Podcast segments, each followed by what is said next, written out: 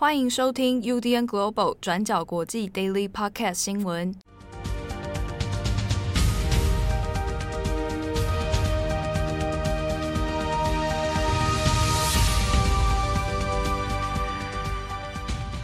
Hello，大家好，欢迎收听 UDN Global 转角国际 Daily Podcast 新闻。我是编辑七号，我是编辑惠仪。今天是二零二一年六月十一日，星期五。好的，又到了周末的脚步。呃，接下来是端午节啊、哦，那大家也不要到处乱跑。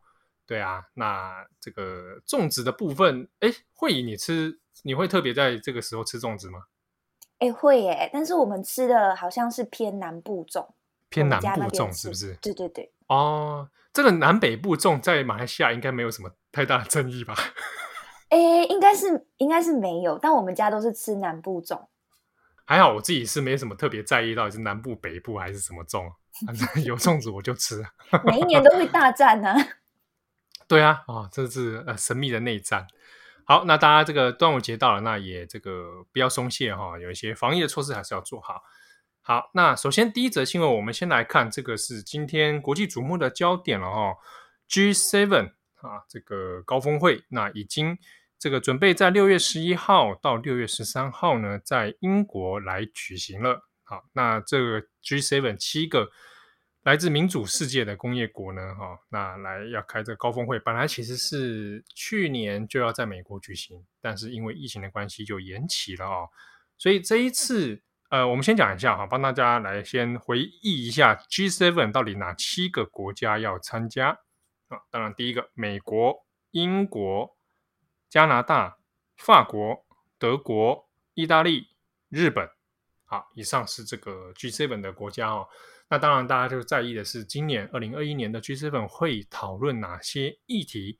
那这一次已经也试出了很多的议题方向哦。那大家，我们再来帮大家来看一下。首先，当然，其实举国啊，这个国际都瞩目的就在于疫情跟疫苗之间的问题嘛。啊，所以在这一次会议当中呢，也会主要谈到一个。问题在于疫苗的分配跟加速生产的问题哦。好，那现在已经确定是说以美国跟英国为首哈，他们会来再做更多的疫苗捐赠，好，来支支援说其他更需要疫苗的国家。那同时也承诺说应该会来协商，看看怎么样来把疫苗加速生产哦。那这个当然之中还要取决于说，那现在疫情很严重的印度啊，它本来应该是。呃，具备很多的疫苗生产的能量的，但也因为疫情的关系受到很多冲击。好，那这一次的 G7 里面呢，还有一个很特别的地方是，呃，除了七个参加的国家之外，还有另外邀请了这个几个国家哈、哦、来与会，一个是澳洲，再来是印度、韩国以及南非。那这个蛮有趣的是说，我们刚刚前面讲到了疫苗生产这个东西跟印度其实有很大的关联哦，所以这次印度也有受邀来参加。那另外是我们注意一下这几个被额外邀请的澳洲、印度、韩国，它就是我们可以看到这个关系是印太印太战略里面三个很重要的国家哦。那这也在呼应了这一次的 G7 主题之中，要针对中国的问题。来做一些协商啊，那什么叫做中国问题呢？根据一些 G7 现在事前先释放出来的消息哦，有在于说如何来应对中国现在对于全球其他国家的威胁啊，那也包含说关于中国的一带一路计划，那我们让这 G7 怎么样去协助说其他发展中的国家可以用更好的方式、更安全、更环保。更能够保障国家安全的形式呢，来发展基础建设哦。当然，这个其实是有点来来抗衡中国“一带一路”的。好，那在这一次的会议当中，也有提到说，预计会来谈关于香港以及台湾的问题。好，那至于说谈这两个的什么问题啊，那目前还没有很清楚的细节啦。但是基本上应该还是围绕在美国跟中国之间。以及这个 G7 哈，整体来说，对于中国抗衡、中国崛起以及这个国际政治角力的几个状况哦，那来做一些讨论。好，那当然，这个其实对于中国的观感来讲，它的意义有点像是一个用 G7 来包围中国的一个意味存在哈。那当然，这样的对中国来说是一个蛮有敌意的状况哦，所以中方对于这件事情的事前，其实也有透过像《环球时报》啊，哈，那来做一些回击啦，哈，就说啊，这个只是成员不多的一个精英俱乐部啦，啊，对世界没有贡献啦，哦，啊，那这个中国的说法是这样。但是如果成员不多的精英俱乐部这件事情，如果 G7 开始邀请其他的国家来做与会的话，那事情可能就非同小可了哦。好，那在在此之外呢，也有针对说，关于先前美国拜登这边有提过，他想要重新调查关于武汉肺炎病毒啊，这个 COVID-19 新型冠状病毒的起源问题，想要做重新公开透明的调查。那希望应该要中国跟配合更多的这个协助啊。那这个事情也会在 G7 的会议当中做讨论啊。那这个会讨论怎么样做出什么样的决议，这个还不晓得啦。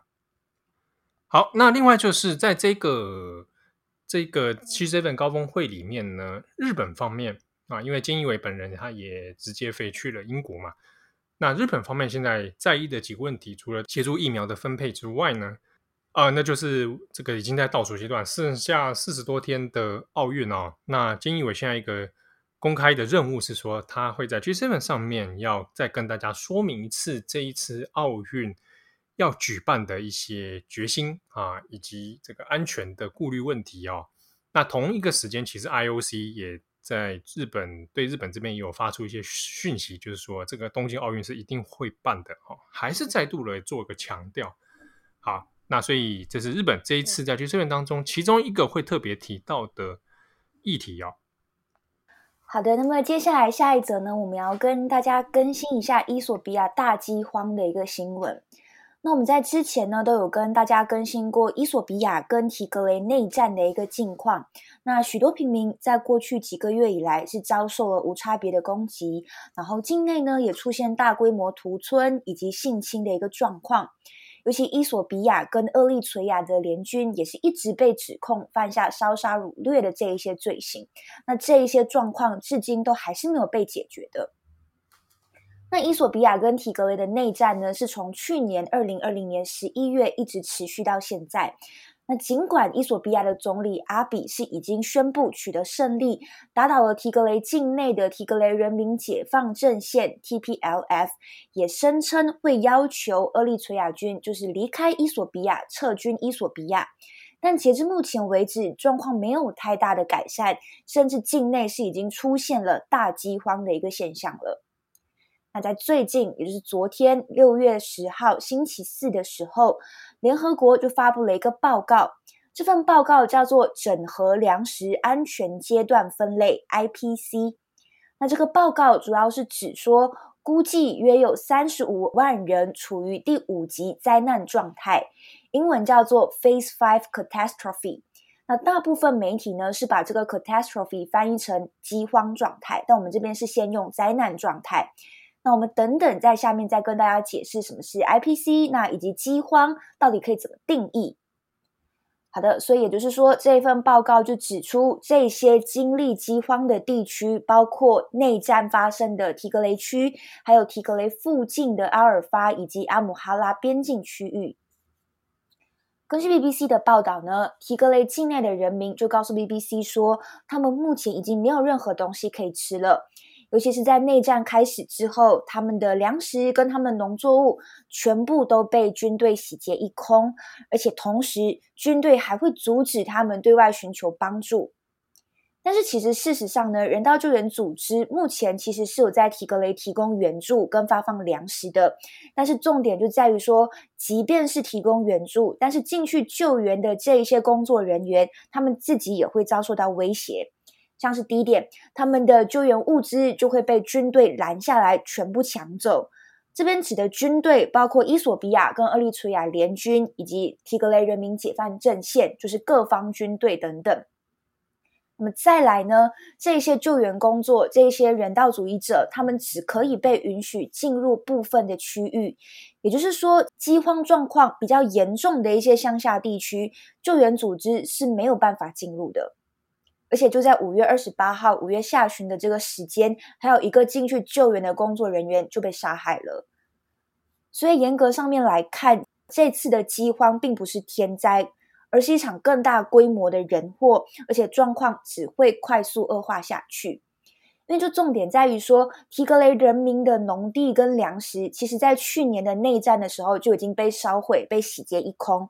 那么，就算你的农田没有被烧毁，但是军队也不允许你来耕地。那如果你耕地，我就杀你，我就惩罚你。那么到现在，你因为没有耕地，所以你没有收成。在现在的情况下，救援物资进不来，你又面临饥荒的状况，那你没有办法工作，你也没有办法继续耕地耕种。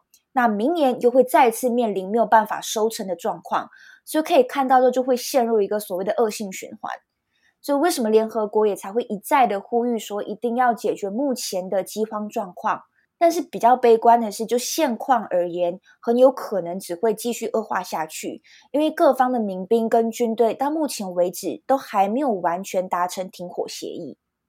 好的，那么更新完状况，我们回头来看一下刚刚提到的 IPC 整合粮食安全阶段分类报告是什么，以及饥荒的定义是什么，在什么情况下我们会使用 famine 这个字？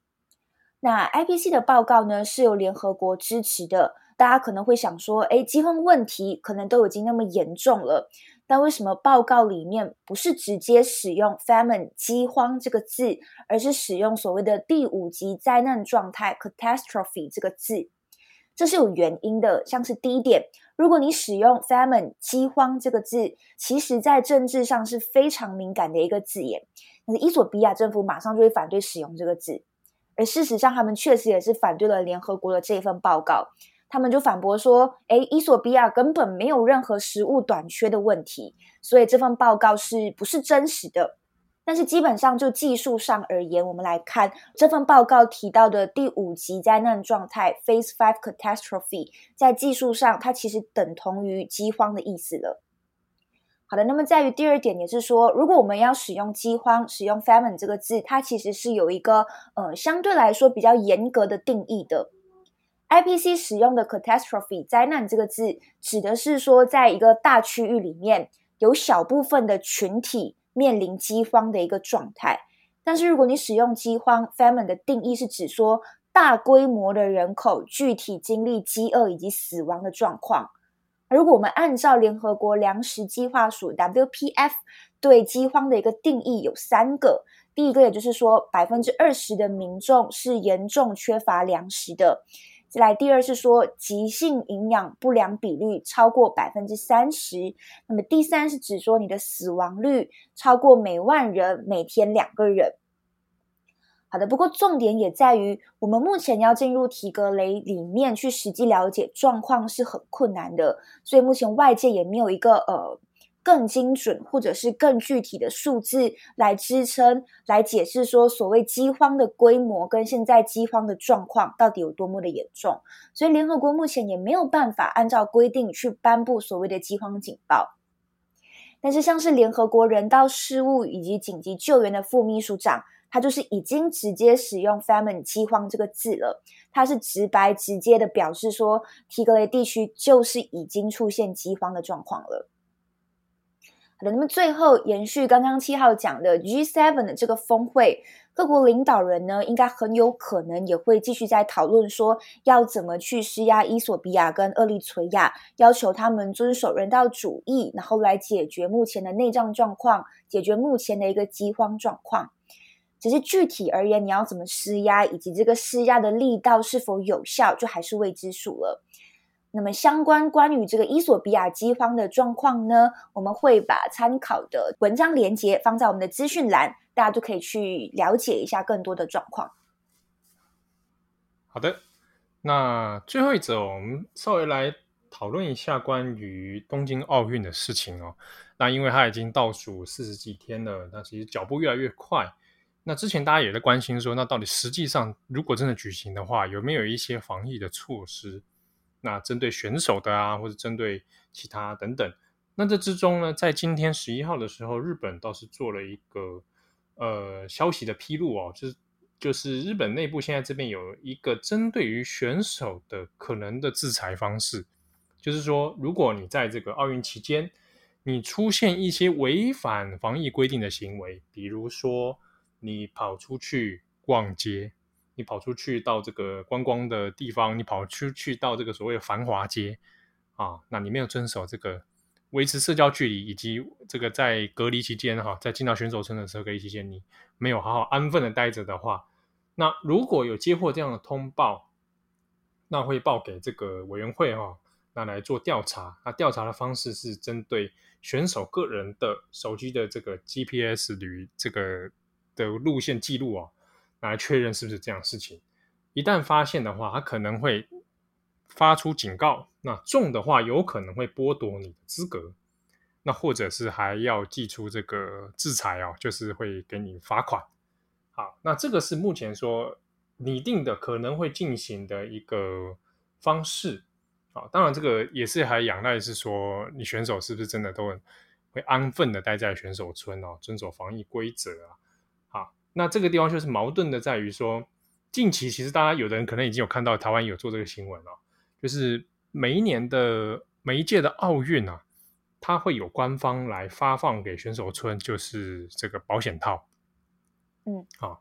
那这个当然发保险套这件事情是，就是说它有防止性病传染嘛，啊，那选手村因为以往都有这样的需求啊，那那所以它就是会有一个发放官方保险套这样子的这个例行的事务啊，那因为大部分它其实有的都会做一些设计啦，比如说这次东京奥运它就会有特别的包装啊，那因为你想买也买不到，所以它这有时候还会有一些纪念价值存在。好，那这一次的。二零二一这东京奥运呢，那官方前一阵子还是确定要要发了，会发十五万份。嗯，那这个矛盾的地方就在于说，大家可能看一下看到觉得说啊，你现在要大家隔离哈，要在选手村到了之后又不能到处乱跑，要维持社交距离，那你现在又给我保险套，那大家有的人觉得说，那你是在鼓励我还是怎么样？收藏啦，不是说 有特别设计吗？对，所以当时像一些民众，日本自己舆论，你会觉得说啊，你这个不是很矛盾吗？哦，好像官方又在变相鼓励你说，你赶快去使用这个保险 套，对不对？好，那那当然，官方也会初步回应是说，希望你带回去，就是等你回到你的母国之后再来用啊。哦，但因为这个已经制造了嘛，对不对？就是每他每届奥运制造了，他就那就是不不不发白不发，送给大家做个纪念啊、哦。但也他意思说，并不是想要鼓励你这么做啦。嗯，那这个事情要延伸起来，就是来讲一下奥运期间的保险套。这次东京发的是十五万份，啊，那比上一届里约奥运少了很多。里约奥运那一次呢，是发了，那是二零一六年哦，他发了四十五万份。四十五万份，这个哦，你算一下，因为当时选手再加上随行人员那一些零零总总加起来也是一万多人啊，一万多人。然后差不多奥奥运期间大概十大概十七天十八天左右了，所以你这样平均当中的话，你一天大概有可以用个两三个。啊，那当时就是这样这样子做啊。那这个二零一二年的伦敦奥运也是发十五万份，十五万大概就是一个一个平均，大概就是安全数值。那不知道为什么里约奥运那次发特别多，可能是因为在巴西吗？我不知道，这是可能刻板印象。那比较少的，比较少的是北京奥运那一次，二零零八年发了十万，只有十万份了啊，少了很多啊。那那一届那个奥运北京的，还有那个包装盒后面好像还有姚明的照片。姚明，姚明到底想法会是什么？我我那时候还看了，我也还觉得，我以为是假的，改我也是改图啊，我也是迷因图。就后来发现好像是真的，可是这 后面有姚明。姚明黑人问号哎，还是是姚明代言的啊？啊，就可能吧，就因为国家形象吧。哦哦哦，好，好，就是这样。那可能大家有人会想说，哎，这个是真的有这个需求吗？好，那的确的确也是啦。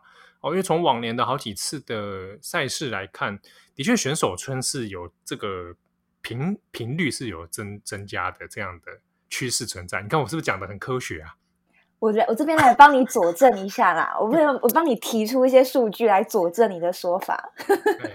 我这边找到的那个报道是有讲说，如果我们拿二零一六年里约奥运选手村的那个 Tinder 配对率来看的话，在那个时候呢，它的配对频率成长大概百分之一百二十九趴。